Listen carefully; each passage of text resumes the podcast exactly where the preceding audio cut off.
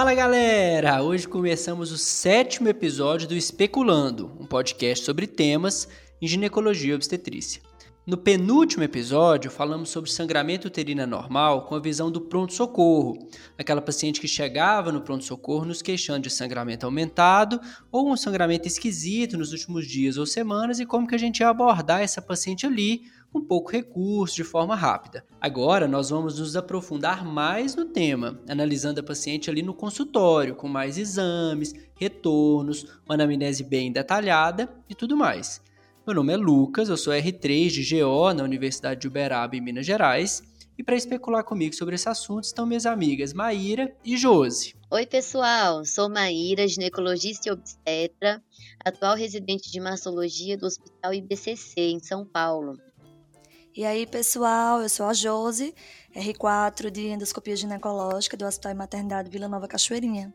Hoje eu queria começar agradecendo a um colega de turma muito especial e que sempre incentiva o nosso projeto, Diego Torquato. Alô, Torquato, espero que você aproveite esse podcast de hoje. O sangramento uterino normal é uma das queixas mais comuns no consultório de ginecologia e acomete todas as faixas etárias, desde a adolescência até a perimenopausa. A gente estima que das pacientes com sangramento uterino normal, 50%, ou seja, metade, estão ali ao redor dos 45 anos de idade e 20% são adolescentes. Os outros 30% vão oscilar nessa janela de idade. Nós vamos começar com a Josi explicando o que é um sangramento uterino normal. Depois nós vamos explicar o mnemônico PALM-COIN, pensando em como abordar e tratar cada uma dessas causas. Para definir o conceito, eu vou pedir minha amiga Josi para começar. Fala, Josi. Bom, pessoal, o sangramento uterino é um evento que resulta da queda dos níveis dos esteroides ovarianos ao final de um ciclo ovulatório. É comum, então, que as mulheres apresentem o mesmo padrão de ciclo durante toda a menacme, ou seja, toda a sua vida reprodutiva. E por isso, a queixa no consultório de mudança desse padrão é uma informação bem importante. Então, como que nós poderíamos definir o sangramento uterino anormal? É um transtorno em que um ou mais dos seguintes parâmetros de sangramento uterino normal estão alterados. Então, qual seria a frequência normal do ciclo? De 24 a 38 dias, com uma regularidade de 2 a 20 dias. Quer dizer, se uma mulher sangra no dia 28, ela não necessariamente precisa menstruar exatamente com 28 dias no mês seguinte. Qual seria o volume normal? De 5 a 8 ml. E uma duração de fluxo de em média 4 a 8 dias. A Febrasgo define ainda como a perda sanguínea excessiva, que traga também repercussões físicas, sociais, emocionais e materiais na qualidade de vida da mulher. É importante saber que o sangramento uterino anormal é um sintoma e não um diagnóstico, e que a elucidação da causa específica é o que vai nortear e orientar o tratamento. Certo, Josi. E eu vim falar para vocês sobre as causas de sangramento uterino anormal. Aproximadamente um terço das consultas ginecológicas é por essa razão. Essas causas foram revisadas pela FIGO em 2011 e, para facilitar a comunicação, o entendimento e a pesquisa, foram dispostas em nove categorias através de uma sigla, PALM-COIN. Todo mundo deve conhecer, né, gente? Do inglês PALM, as causas estruturais: pólipo, adenomiose, leiomioma, malignidade e hiperplasia de endométrio. Para cada causa estrutural, uma modalidade terapêutica específica. P dos pólipos são tratados através da polipectomia. A principal via é a esteroscópica, mas também pode ser feita a curetagem uterina, principalmente, né, gente, os lugares que não dispõem dessa possibilidade.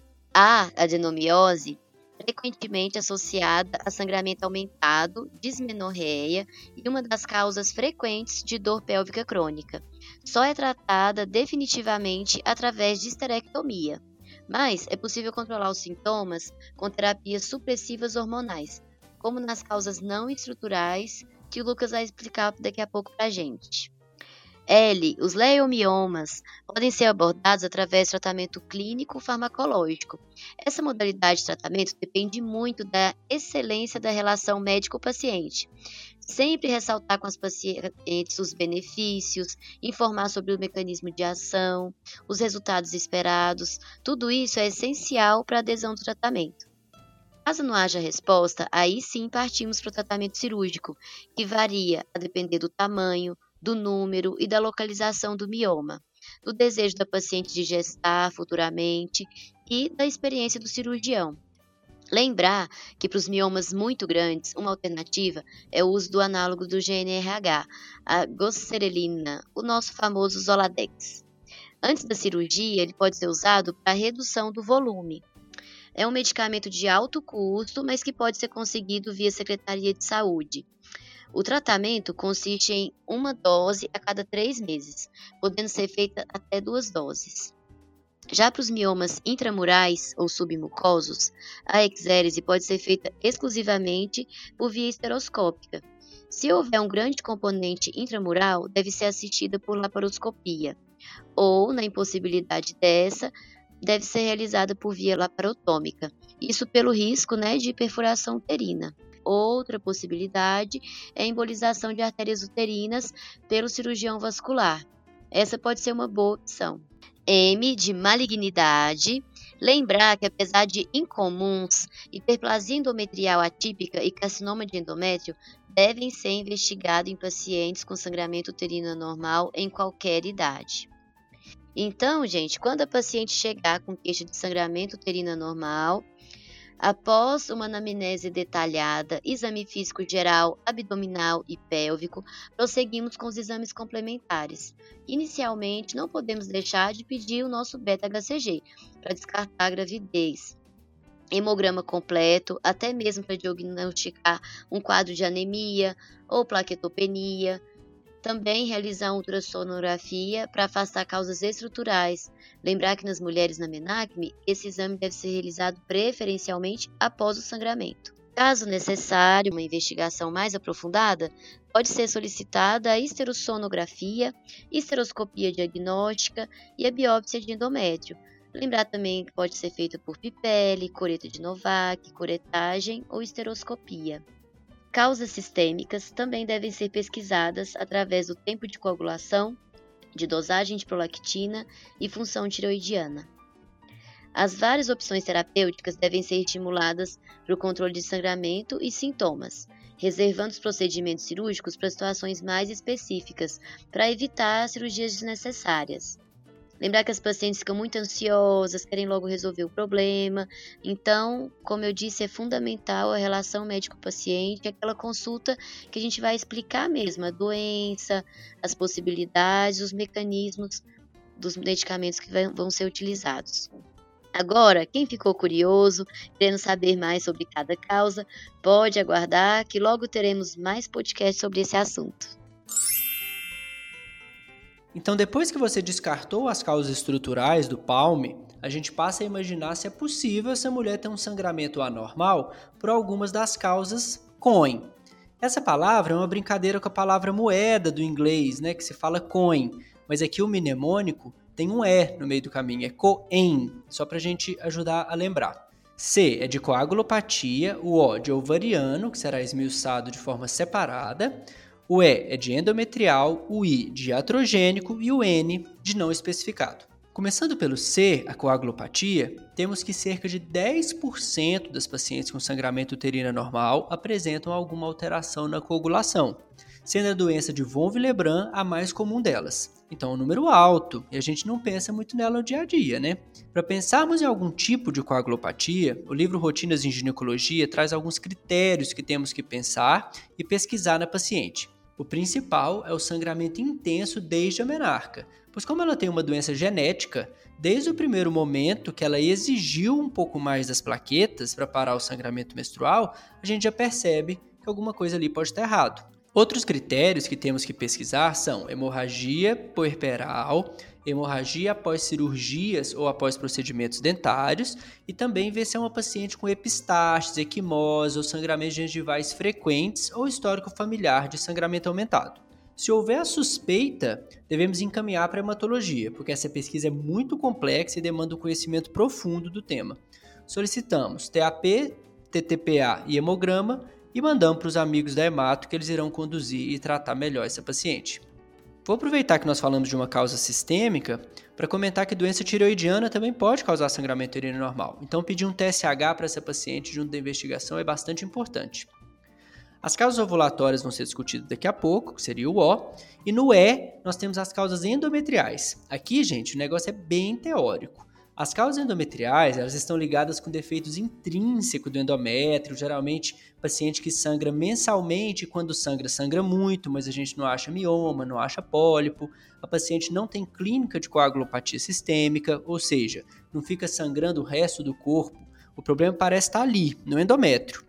Se a desconfiança for essa, o tratamento é o de sempre: anticoncepcional com estrogênio ou somente com progesterona e ver como a paciente responde com isso. Um adendo legal nessa parte é que a infecção por clamídia ela pode fazer um tipo de sangramento uterino normal endometrial, que é a síndrome de Kretek. Então, quando a gente examinar essa paciente, ela vai ter um pouco de dor no toque, pode relatar uma dispareunia profunda, o que nos levaria a pensar numa DIP mais branda, uma DIP crônica. O sangramento aqui é típico de sangramento intermenstrual, os famosos escapes. E o tratamento é 14 dias de doxiciclina com o tratamento do parceiro. No I, temos as causas iatrogênicas, e aqui os grandes vilões costumam ser os anticoncepcionais. Por isso, temos que conhecer bem cada padrão de sangramento de cada anticoncepcional. Na maioria das vezes, o tratamento é transamin com anti-inflamatório por 5, 7 dias e acalmar essa mulher que a gente sabe o que está acontecendo, a gente sabe a causa e é só enxugar aquele sangramento no momento que ela está incomodada. Se permanecer e incomodar muito, a gente tira o medicamento que está causando e tenta um outro método, e tenta uma nova abordagem. Causas muito comuns são pacientes que iniciam método só de progestagênio, Depo-Provera, implante, que é o Implanon, Mirena, e começam a sangrar de forma anormal. Ficam 10 dias sangrando, depois 2 meses de amenorreia, depois mais 15 dias sangrando e assim por diante. Aí se preocupam com o que pode ser, ficam com medo do anticoncepcional não estar tá funcionando. A gente tem que acalmá-la, descartar outras causas e ter segurança para saber que a causa é iatrogênica. Além dos anticoncepcionais, medicamentos famosos por causar sangramento uterino normal são anticoagulantes, tamoxifeno, antidepressivos, medicamentos para tratamento de hiper ou hipotireoidismo e os corticoides também. Caso a gente não consiga encaixar a mulher em nenhuma dessas letras, nos sobra a letra N de não especificado, onde acabamos por encaixar cerca de 10% das pacientes em que a gente não descobre a causa do sangramento uterino normal e vamos fazer o tratamento padrão, anticoncepcional, transamin ou anti-inflamatório. Podemos até pensar em histerectomia se refratariedade do tratamento em qualquer uma das possibilidades. Como ficou faltando a letra O, que engloba principalmente SOP, que nós já falamos lá no primeiro podcast, falência ou insuficiência ovariana prematura, que é um tema longo e que ainda vai ser discutido em outro podcast, eu vou pedir a Josi para esmiuçar melhor essa outra entidade causadora de sangramento uterino normal, que a gente coloca dentro das causas ovarianas, que é o sangramento uterino disfuncional. Vamos lá então, pessoal. Quando descartadas todas as causas estruturais de sangramento, podemos considerar as causas endócrinas que entram no espectro do sangramento uterino disfuncional. Ou seja, estamos falando agora de um diagnóstico de exclusão. Na maioria das vezes, esses casos de sangramento uterino disfuncional ocorrem nos extremos da vida reprodutiva, com sua grande maioria concentrada na perimenopausa. A maior parte dos casos são ciclos anovulatórios, que podem ocorrer por dois mecanismos a queda transitória dos níveis de estrogênio, ou o oposto disso, o constante estímulo estrogênico não estabilizado pela progesterona, que vai gerar fragilidade endometrial acarretando sangramento.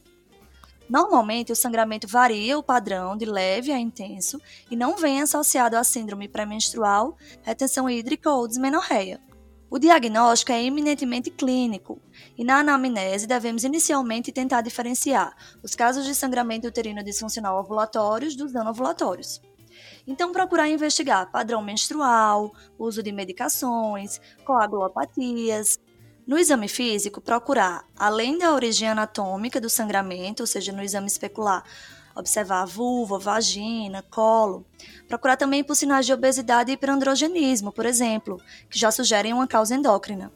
Nos exames complementares, podemos lançar mão dos mesmos que são comuns às outras causas estruturais né, de sangramento uterino anormal, como hemograma, beta-HCG, TSH, prolactina, ultrassom transvaginal, colpocitologia oncótica, esteroscopia e por aí vai. O tratamento vai se basear na ação hormonal dos esteroides sexuais e mediadores inflamatórios, com o objetivo de estabilizar o endométrio, controlando assim o sangramento. Então, as opções de tratamento hormonal são os contraceptivos combinados, que vão transformar o endométrio proliferado em secretor e em seguida provocar uma descamação fisiológica, né, com a interrupção da medicação, organizando assim o padrão do sangramento. Porque percebam, o sangramento acontece quando o nível de estrogênio cai. A ideia seria então entrar com estrogênio para manter e reptilizar esse endométrio e evitar assim a queda e descamação endometrial, fazendo com que a paciente pare de sangrar, pelo menos desorganizadamente. Ou os progestogênios orais, injetáveis e o liberador de levonorgestrel, que promovem a atrofia endometrial lembrando dos efeitos colaterais de cefaleia, mastalgia, acne, sangramentos de escape, que podem limitar um pouco o uso dos progestogênios orais e injetáveis, exceto Mirena, né, que a absorção é local, por isso é mais efetivo, tanto no controle do sangramento, como como tem menos efeitos adversos, possui uma maior aceitação. O tratamento medicamentoso para mulheres que não desejam usar hormônios são os anti-inflamatórios e os antifibrinolíticos que de todo modo podem também ser utilizados como terapia adjuvante à terapia hormonal. O tratamento cirúrgico se impõe quando há falha no tratamento clínico, e as opções mais utilizadas são a ablação do endométrio e a esterectomia. Então, obrigado, Josi, pela explicação e pela participação. Agradecer também a Maíra. E quero falar que o próximo episódio nós vamos dar início à obstetrícia no Especulando. E nós vamos começar falando sobre os tipos de aborto. Vamos classificar os seis tipos de aborto, como dar o diagnóstico, como tratar cada um deles. Dicas, críticas e sugestões no e-mail especulandopodcast.gmail.com. E até a próxima!